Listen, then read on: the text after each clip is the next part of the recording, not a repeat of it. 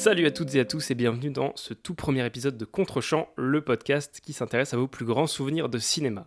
Chaque semaine, nous explorerons les souvenirs de mon invité et découvrirons le film qui l'a le plus marqué à un moment de sa vie.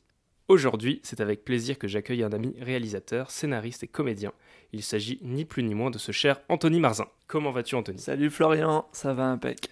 Euh, Anthony, est-ce que tu peux rapidement te présenter pour celles et ceux qui ne te connaissent pas?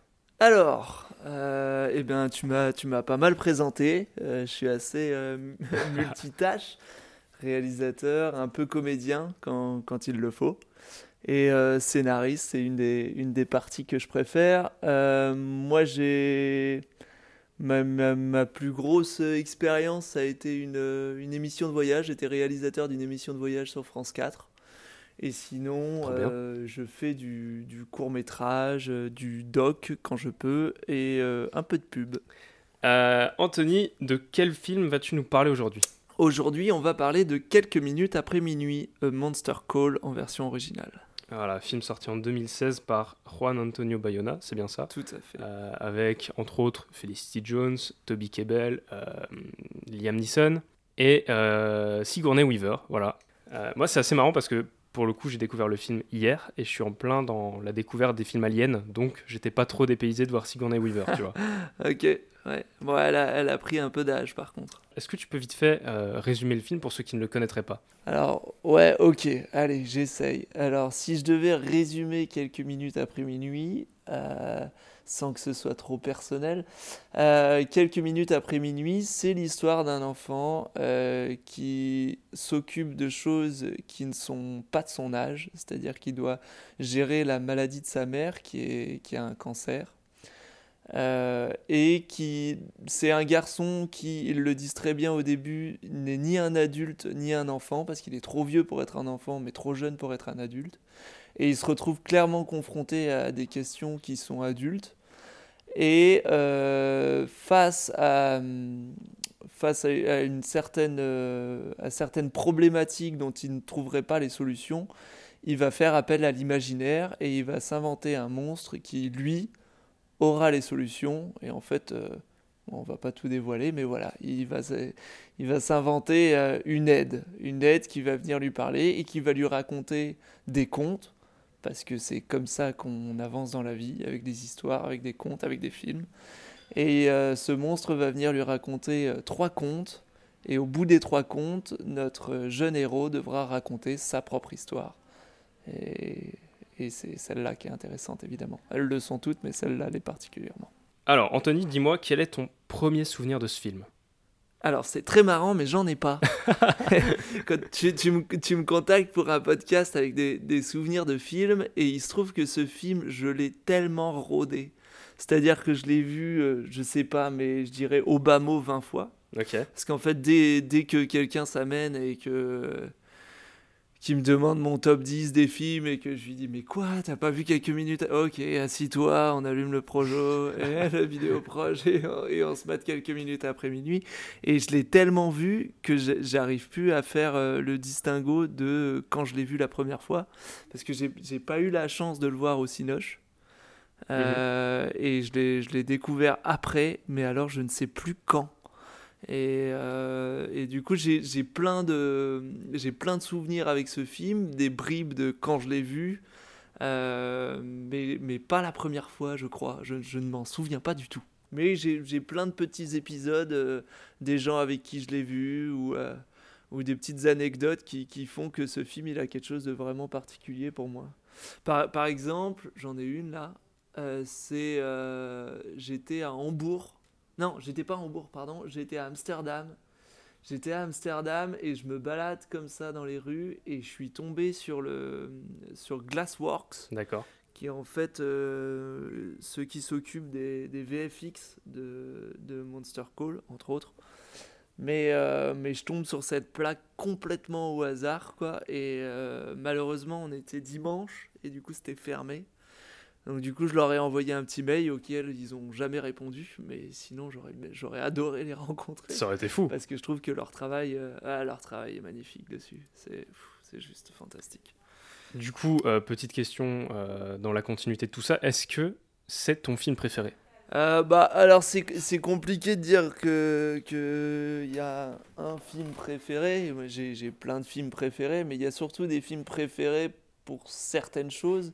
Et c'est vrai que ça, ça serait peut-être un petit peu mon film, euh, mon film réconfort. Je sais pas si réconfort c'est le bon terme parce que franchement on chiale. Hein. Ah bah oui, carrément. Je suis témoin. Ouais, t'es témoin, t'as pleuré aussi. Ah ouais. Ah bah oui, bah, totalement. À la fin, mec, c'est. Comment ne pas pleurer? Mais c'est un, un, peu mon film doudou, on va dire. C'est mon film où. Euh, bah, je sais pas, quand j'ai envie de voir un bon film parce que j'en ai marre de naviguer et de temps en temps, bah, euh, découvrir des films, c'est pas toujours des bonnes surprises. Et ben, quand je suis sûr que j'ai envie d'en voir un bon, je regarde celui-là. Mais là, là, ça commence à faire beaucoup quand même. Là, je, je commence à bien m'y habituer et, et, je commence même à, y voir des défauts. Donc, euh, c'est un petit peu comme, euh, voilà, je suis resté trop longtemps avec quelqu'un et là, là j'ai trop vu le film. Il, va falloir du temps pour que je le retrouve. Non, après, je pense que c'est le cas pour beaucoup de films. Si tu les vois trop souvent, tu prends plus autant de plaisir à les découvrir, alors qu'à l'inverse, si tu te laisses deux à trois années avant de les revoir, tu les redécouvres un petit peu. Et c'est ça qui est chouette. Euh, après, de manière générale, on dit souvent que notre état d'esprit au moment où on regarde un film va beaucoup influencer sur notre manière de l'apprécier. Est-ce que tu penses que c'est le cas pour celui-là? Ouais, tout à fait. Et puis, euh, comme tu dis, je pense que dans trois ans, en fait, c'est plus le même film pour moi parce que et, quand tu regardes un film 3-4 ans après, bah, tu as évolué, euh, tu as un autre point de vue sur les choses. Là, en plus, bah, c'est un film qui traite de thématiques qui sont larges, du, rapport de, de l'enfant aux adultes, euh, de la mort, etc. Et en 3-4 ans, bah, tu as le temps de faire des expériences du genre, avoir des enfants, avoir des gens qui, qui, meurent, etc. Et forcément, tu regardes pas le film de la même manière. Bah, du coup, c'est en plein dans la thématique du film, parce que le personnage, on lui raconte plein d'histoires, et il va essayer de, de, tirer ce qu'il peut de ces histoires pour, euh, pour les adapter à sa propre vie, pour s'identifier à, à, ce qu'on lui raconte. Et du coup, de manière générale, pourquoi, à ton avis, on cherche tant à s'identifier aux histoires qu'on nous raconte, aux personnages qu'on suit dans les films et dans les histoires? Alors, pourquoi on raconte des histoires? Ça, c'est une, vaste question, mais euh, bah, il y, a plusieurs raisons. Hein. D'une, c'est, je pense, pour prendre du recul de temps en temps. Et moi, je sais que quand je fais des films ou, quand je raconte des histoires ou quand j'écris des scénars, c'est aussi euh, bah, une partie de moi qui m'écrit à moi-même pour quelque chose que j'aurais pas compris et que en le voyant d'un point de vue extérieur, c'est une manière d'extérioriser la chose et de, et de le voir d'une manière extérieure et de, comprendre des choses dont, dont on n'est pas tout à fait conscient.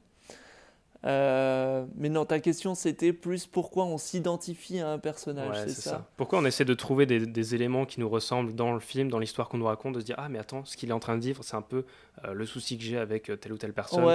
Peut-être que je peux essayer d'en tirer des leçons, de comprendre quelque chose que je comprendrais pas de manière, de manière un peu autonome. Alors je, je pense pas qu'on cherche à s'identifier. Hein. Quand le film marche, c'est qu'on s'identifie justement. Mais euh, bon, il y, y a, quelque chose d'universel dans, parce qu'on peut s'identifier euh, dans, dans, un monstre, dans un garçon, dans, dans un oreiller, si, si, le film est très bien fait, il parle de ça. enfin, je veux dire, il y a des films d'animation qui, qui, nous font, euh, qui nous parlent de montagne ou de machin, et on peut très bien s'y identifier. Et pourquoi on, on cherche ça? Bah, C'est sûrement pour se rassurer, quoi. Je pense aussi que c'est pour se rassurer parce que au travers des films et des histoires, il y a des personnages qui traversent des problématiques dont on n'a pas encore eu, ou alors qu'on a eu, mais que moi personnellement, là par exemple, devant quelques minutes après minuit, euh, je n'ai pas subi tout ce que le garçon euh, subit, et c'est une de mes frayeurs, par exemple, de voir mes, mes proches mourir ou, euh, ou d'être atteint d'une maladie, et de voir comment euh, quelqu'un peut gérer la situation, et surtout survivre à, cette euh, énorme peine, je pense que ça a quelque chose de réconfortant. Et je pense que c'est, en termes généraux, pour élargir le truc, pour ça qu'on se raconte des histoires et qu'on qu'on regarde les trucs et qu'on écoute les gens parler. C'est aussi pour se dire, ah bah, malgré tout ça, on survit, on arrive à retrouver euh, une certaine, un certain équilibre. Au final, la vie, euh, la vie gagne à chaque fois. Quoi. Enfin, j'ose l'espérer. Je suis assez d'accord avec tout ça, ouais. mais du coup, toi, en tant que réalisateur euh, scénariste, qu'est-ce qui te marque dans ce film? Qu'est-ce qui marche bien sur toi? Bah alors sur moi, ouais, en tant que réalisateur, en tant qu'humain, hein, je pense déjà, c'est euh, parce que sinon je partirais dans des considérations techniques en tant que réalisateur. Mais c'est vrai, c'est vrai qu'en même temps la, la, la, technique est fantastique. Je trouve que euh, c'est un ensemble hyper cohérent. Le, les séquences d'animation sont magnifiques. Euh, la, caméra prend juste le recul qu'il faut pour laisser vivre les acteurs. Euh, et moi, moi, il y a tout qui me touche. J'écoute la BO, euh, je suis en train de chialer. Et, et, je pense que c'est aussi ça, c'est que justement, en tant que réalisateur, eh ben, c'est au bout de 20 fois que je commence à regarder la, la, technique. Et que avant ça, je suis que dans l'émotion. Et pour moi, c'est comme ça que je définis un bon film. C'est quand je suis pas en train de suranalyser de comment ils ont fait ça, pourquoi ils ont placé la caméra là. Ah tiens, effectivement, euh, j'ai une plongée qui écrase. Non, je me laisse porter par le truc. Il y a une rythmique, il y a un ensemble d'émotions qui me prend et je suis pas en train de suranalyser. Et je pense que pour moi, ça, c'est le début d'un bon film. Et ensuite, quand je le regarde euh, plusieurs fois, où je me dis, ah bah effectivement, euh, tu as eu ces émotions parce que ça, ça a été réfléchi, et ça, ça a été fait comme ça. Alors c'est le must, quoi. C'est le genre de film que j'adore. C'est totalement ça. Et je pense que tu seras assez d'accord avec ce que je vais dire, mais nous, en tant que, que, qui, qui avons voilà, déjà une petite expérience de réalisation ou même de scénario, euh, on nous dit souvent quand on regarde un film, ah mais toi tu dois pas avoir le même regard, tu vois les choses un peu plus euh, de manière technique, tu vas, tu vas analyser, tu vas comprendre comment ils ont fait. Et dans ce genre de film, et quelques minutes après minuit le fait extrêmement bien, c'est le genre de film où, comme tu l'as dit, tu vas, tu vas pas t'attarder sur ces choses-là avant un dixième visionnage, parce que le film est fait de manière à t'emporter, à te traiter de sujets tellement... Euh, qui vont tellement parler que tu vas t'identifier au personnage, tu vas te laisser porter par le récit sans te dire je suis en train de regarder un film. Et moi, c'est un truc qui me plaît beaucoup au cinéma quand on n'essaye pas sans cesse de me rappeler que je suis au cinéma, que je suis en train de voir un film. Ouais, tout à fait, ouais. Tu, tu sors de la salle et tu fais Oh merde Et puis après, à la rigueur, même il même, y a des, des, films où tu, tu dis bah, Il faut absolument que je le revoie pour comprendre comment il a fait ça. Mais au départ, je me suis fait avoir, quoi.